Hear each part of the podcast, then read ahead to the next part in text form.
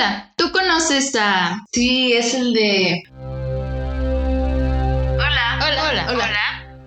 Un podcast de diseño de inexpertas. Con experiencia. Somos Daniela Y Olga. Y esto es... Hola. Hola, ¿cómo están? ¿Cómo estás? Hoy estoy bien. Ay, gracias a Dios. ¿Ya me preguntaste cómo estoy? ¿Cómo estás tú? Mm, estoy bien. Hay días mejores. Hay, hay días mejores, pero este es muy bueno porque vamos a grabar. Estamos grabando, estamos platicando con nuestro público y hemos llegado al capítulo Diseñadores y artistas que debes conocer. Este episodio es un poquito más teórico. medio teórico, un poco más formal, pero son las primeras bases que puedes tener.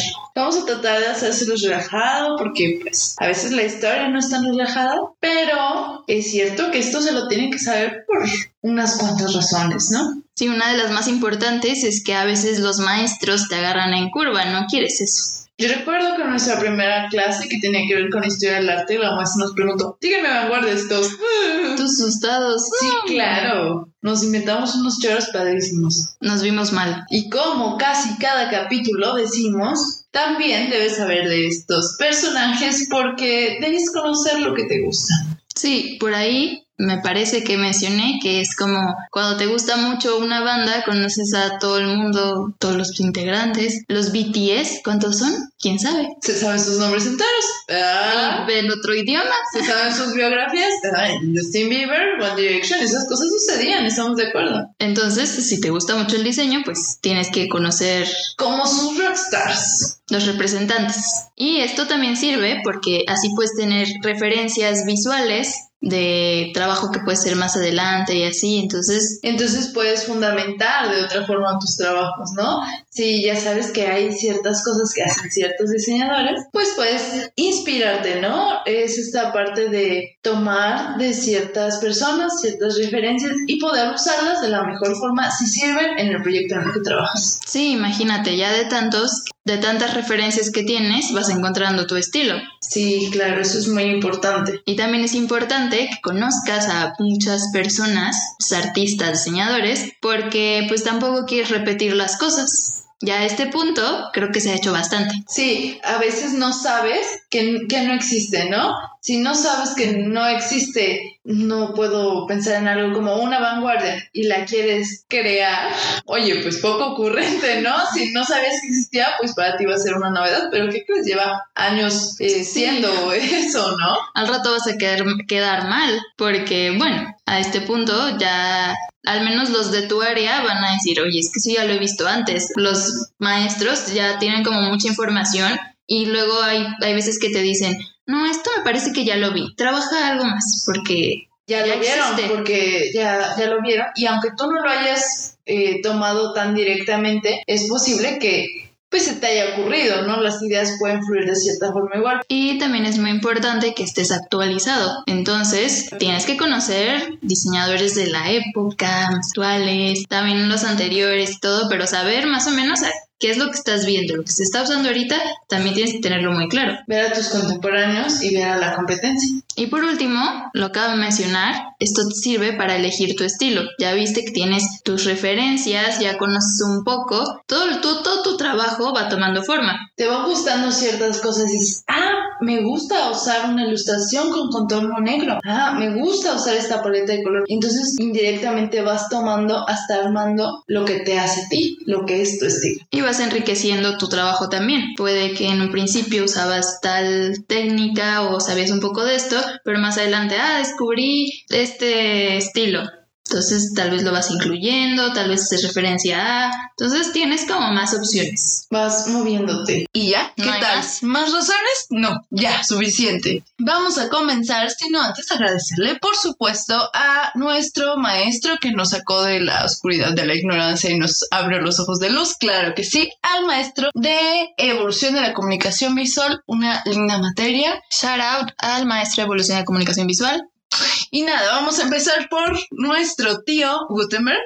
Él era alemán y por ahí del 1400 inventó la imprenta de tipos móviles que esto permitió, ya saben, reproducir miles de copias. Primer libro fue la Biblia, ¿cómo no? Otros personajes que también debes conocer son estos predecesores en tipografía, las cuales aún siguen vigentes, podemos mencionar primero a Nicholas Jensen, quien fue el creador de la primera tipo romana para impresión. Otros apellidos que quizás se te hagan conocidos por las tipografías con el mismo nombre son Garamond, Caslon, Baskerville, Bodoni. Seguramente las conoces y las has usado por ahí.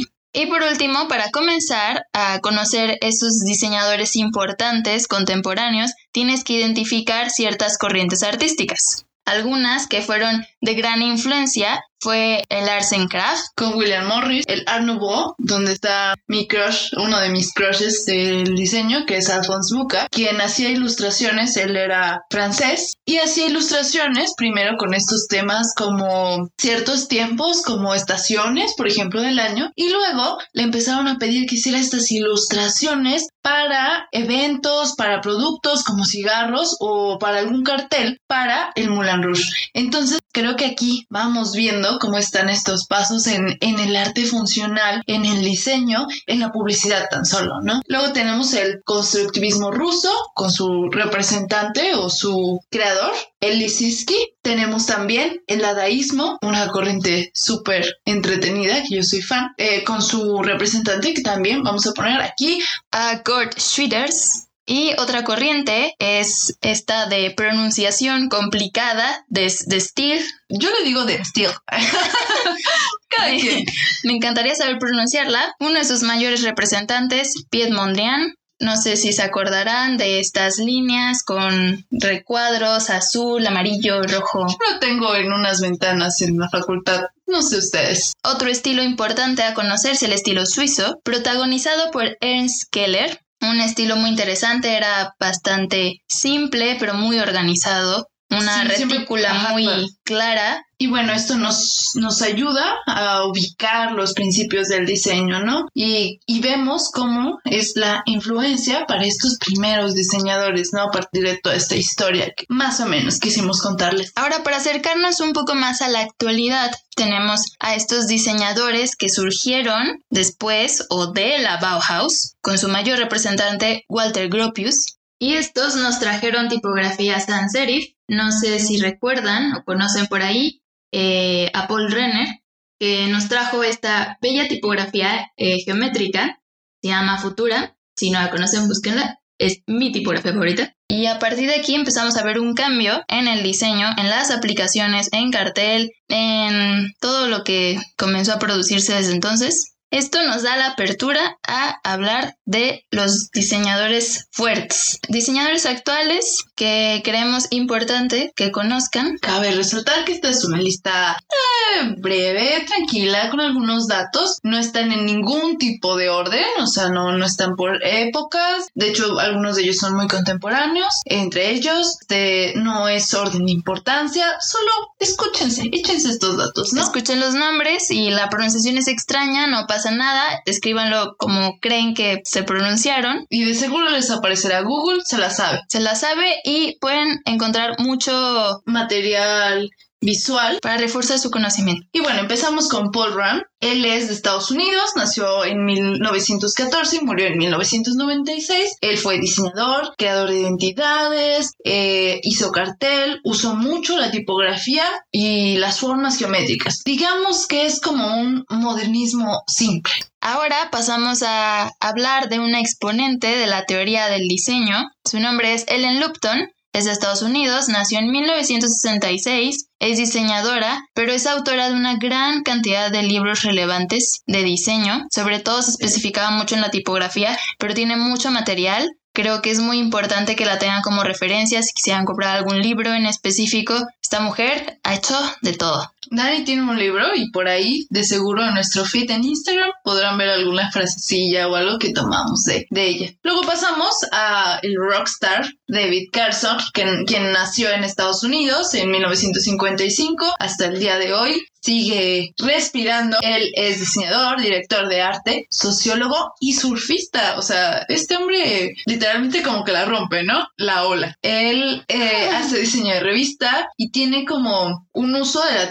tipografía bastante experimental e influyente. él rompió o rompe muchas reglas de, lo tradicional que la verdad es que no sabía que existían. Es como si un rockstar, esa es la, la palabra, él se le dice que es el rey del estilo grunge en el diseño. Tienen que conocerlo. Es muy interesante. Pueden ver la diferencia entre uno y otro, uno muy organizado, muy estilizado, y luego este señor. Como muy estudiados, y luego personas que llegan a romperla, ¿no? Y es, esto es un caso. Y que lo hacen muy bien. Claro. Hacen locuras, pero si muy no, bien no hechas. se quedaría. Ajá, ajá, claro. Supongo que tiene un super ojo, y muchos de nuestros maestros, como que hay una parte que dice que este hombre, pues, ¿qué hace en el diseño? Y hay otra parte que dice, mmm, este hombre está en el diseño. ¿Saben? Es cuestión de verlo con los ojos que ustedes quieran. Luego pasamos a otra a otra chava, quiero decirle así, seguro ustedes la conocen, se llama Paula Scher, es muy popular, eh, nació en Estados Unidos en 1948, diseñadora, socia en Pentagram, una empresa de diseño, una de las más grandes empresas de diseño, eh, probablemente, no sé si ustedes han visto aquí una serie en Netflix que se llama Abstract. Ella tiene un episodio completo de,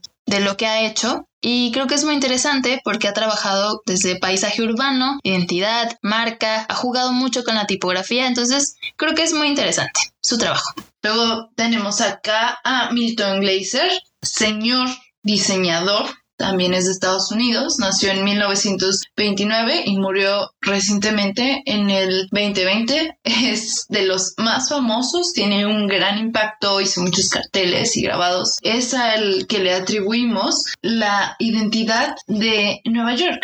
Esta imagen de I Love New York la I mayúscula, el corazón, ya se quedó. Se quedó para la vida. Entonces, imagínense ese impacto que tiene. Ahora pasamos a un diseñador latino. Ya era hora de hablar un poco más abajo acá, después del charco. Me, medios, no, de hecho no está tan cerca, pero cerca en nuestro idioma al menos. Y es Ronald Shakespeare. Quiero pensar que se pronuncia. Nació en 1941 y es muy conocido en, en, su país por tener mucho trabajo en señalética en cuanto a identidad visual y también es mundialmente conocido por su diseño de producto, trabajo editorial, un poco de identidad corporativa, incluso mobiliario urbano. Entonces creo que también hay mucho que ver en, en el trabajo de este señor. Además tiene unas conferencias de estas importantes. Una TED Talk. Y por si se la quieren echar, eh, creo que hay una del 2013, si no me equivoco, que está muy interesante. El hombre es amenísimo. Y nada, como les decíamos, solo es como un... Un hombre ya retirado, pero que tiene aún su estudio. Con sus hijos, me parece. Y todavía siguen haciendo cosas muy interesantes. Entonces, búsquenlo. Y también nos encantaría eh, darle un, darles unos cuantos nombres de algunos diseñadores que no queríamos dejar afuera, pero sabemos que estamos dejando mucha gente afuera, porque este solo es como un primer acercamiento. Justo. Y los nombres son como Alan Fletcher, Stefan Sackmeister, Wally Olin, Seymour Schwartz y Lance Wyman. Así que googleense estos nombres. Sé que son un poco complicados, pero tienen trabajo muy interesante. Vale la pena echarse el pleito con Google. Y hay de todo, hay desde unos que desgraciadamente ya no están con nosotros y otros muy contemporáneos, muy, muy jóvenes y que han hecho trabajo muy interesante. Entonces, hay trabajo que conocen y hay trabajo que no. Y eso también es muy importante. Y bueno, pues nos gustaría recomendarles eh, diseñadores mexicanos. De hecho, claro que es nuestra intención, no crean que estamos pensando solo en otros países, pero queremos dedicar un episodio completísimo y exclusivo para ello. ¿Algo más que agregar, Daniela Green? Nada más que agregar. Creo que tienen todos los nombres necesarios. Para comenzar. Ahí lo tienen, peladito y en la boca. no lo puedo haber dicho mejor. Y nada. Esto fue todo. Fue un gustazo que nos escucharan, diré escucharlos, pero pues no es Eh, cierto. Este episodio tal vez un poquito más formal. Más teórico, Mm, Esperamos no haberlos aburrido con tantos nombres extraños. ni asustarlos, pero pues en el diseño hay historia, ¿qué hacemos? Tienen que conocer de todo un poco. Ya, no, no puedo repetir más que si aman el diseño tienen que conocer a sus mayores exponentes en todos los sentidos. Y nada, hasta luego. Un gustazo. Un gusto. Síganos en nuestro Instagram, arroba holapodcastmx y en nuestro Facebook nos encuentran como Hola Podcast. Y bye. Bye, hasta la próxima. Somos Olga Y Daniela, y esto fue Hola